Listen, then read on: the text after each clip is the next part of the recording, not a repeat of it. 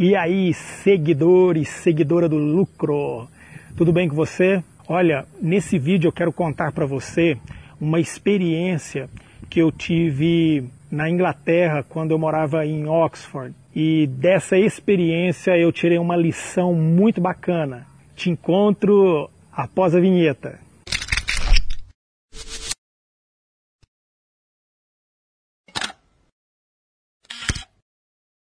Então, pessoal, eu estava no clube agora, tive um, um, tempo de natação, depois peguei uma sauninha bacana e eu estava indo embora. Hoje também decidi ir para o clube a pé, deixar o carro um pouco de lado, né? Exercitar mais, cuidar mais da saúde. E indo embora para casa, passei aqui, ó, atrás aqui tá a Câmara Municipal de Patrocínio, tá, tá bonito, ainda tá com com os enfeites ainda natalinos, né? E o desejo de parar e fazer esse vídeo, aproveitar esse cenáriozinho bacana aí atrás, né? É um vídeo assim que talvez foge um pouco do padrão daqueles vídeos que nós já temos postado aqui no canal Sigo Lucro. E é o seguinte, é, quando eu morei em Oxford, eu trabalhei numa empresa chamada UPS, que é uma empresa de é, uma transportadora. E foi um, trabalho hard mesmo, porque eu ajudava a descarregar as carretas que chegavam com as mercadorias.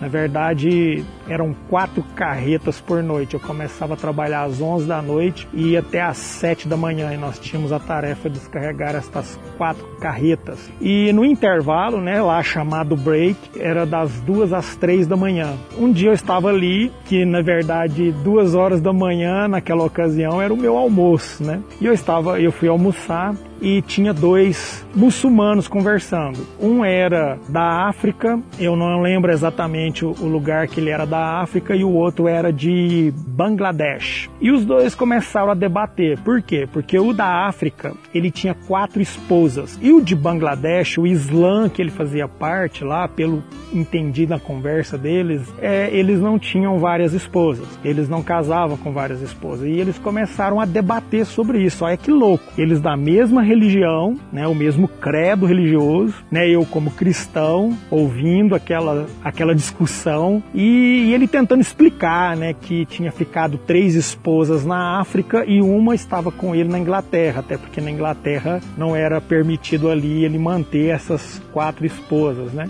Então ele se explicando todo. E o engraçado é que esse da África ele era tão lento que os brasileiros que trabalharam ali na empresa botaram o apelido né, de busca-pé, né?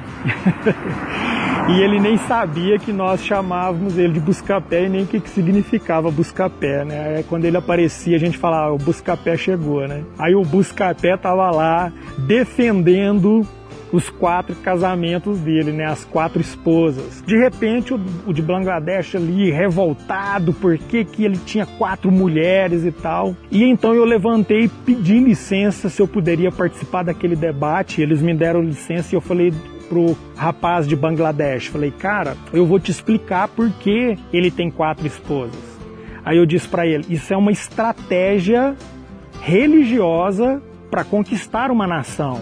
Aí ele, como assim? Eu falei, vou te dar um exemplo. Suponhamos que você vá para o Brasil e você tem uma esposa e o Brasil não tem nenhum muçulmano. Aí você casa, é, é, você casado agora, você e sua esposa têm no país dois muçulmanos. Aí vocês geram um filho, agora são três muçulmanos. Aí vocês geram mais dois, agora vocês são cinco muçulmanos. É, os seus filhos crescem e você também é, casa novamente. Agora vocês são seis muçulmanos. Aí você tem mais dois filhos com essa outra esposa. Agora vocês são oito muçulmanos. Aí você arruma outra esposa. Agora vocês são nove muçulmanos. Aí você tem mais três filhos com essa outra mulher. Agora vocês são doze muçulmanos. Aí os seus filhos mais velhos, eles cada um casam. Suponhamos que você teve três filhos mais velhos, cada um deles com, casou com uma esposa e cada um fez, com cada um casou com uma esposa e fui fazendo a multiplicação na cabeça dele. Aí daqui a pouco você tem três filhos com três noras, que vai gerar mais dois filhos cada uma, E aí nós fomos compartilhando sobre isso, eu fui fazendo ele refletir, falei, daqui a pouco vocês são 50 muçulmanos, aí vocês geram mais filhos, daqui a pouco vocês são mais 100, mais 200, mil, dois mil, até que chegue o momento em que vocês são a maioria no Brasil e, quem sabe, todo o país se torna muçulmano. Aí eu disse para ele, na Europa, naquela ocasião, não sei hoje, é menos de dois a média de filhos por casal. Não chega a dois filhos, é menos de dois. A média dos muçulmanos que moram na Europa são de oito filhos por casal. Aí eu disse para ele, o novo líder do Islã, na época eu sabia, ou agora até me falha a memória o nome do líder, ele fez uma declaração: não vamos mais é, a, a, nossa guerra santa não será mais com sangue, porém, vamos a estratégia é gerar filhos para conquistar as nações. Aproveitar né, essa onda, não, do casal quero só ter um filho, quero só ter dois filhos. Nisso, o Buscapé, o, o africano que tinha várias esposas, né, quatro esposas, ele levantou antes de eu, quando eu estava terminando já de concluir meu pensamento e o cara de Bangladesh estava doidão me olhando assim, assustado com aquela matemática toda e com aquela revelação que nem ele mesmo, mesmo sendo da religião, sabia daquela estratégia de conquistar uma nação gerando filhos, né? E então o africano levantou e apontou para mim e ele disse uma frase e é por causa dessa frase que eu estou gravando esse vídeo. Presta atenção, pega isso. Ele disse assim: "You are clever" e saiu. Traduzindo, você é esperto ou você é inteligente, né? Então, por que, que eu estou gravando esse vídeo? Por que, que eu prendi com isso? Porque naquela hora eu me achei todo todo, né, cara? Nó, o cara me achou esperto, o cara me achou inteligente, o cara me chamou de clever. You are clever. Putz, cara, matei a pau aqui.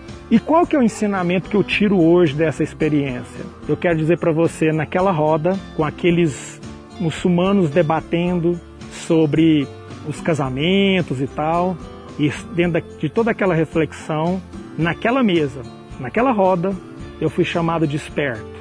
You are clever. E em 2020, eu não quero ser o clever da mesa. Onde eu quero chegar com isso? Eu não quero ser o esperto, o mais inteligente, o que saca tudo, o que tem todas as respostas, o que usa o conhecimento e fala para as pessoas: pô, o cara manja, o cara entende muito. Eu quero em 2020 sentar na mesa daqueles que são mais sábios que eu e aprender com eles. Eu estou procurando em 2020 clevers para sentar e absorver deles. E meu desafio para você que está assistindo esse vídeo, até nesse momento, um pouco longo, mas que fique essa lição, cara. Que você não busque estar na mesa para receber elogios da sua inteligência, do seu conhecimento. Nah, eu sou o cara que sei tudo e vou ensinar todo mundo aqui. Quem sabe sou eu. Mas que em 2020 você procure a mesa aonde tem os sábios, aonde tem os instruídos, onde tem os masters, os mastermind.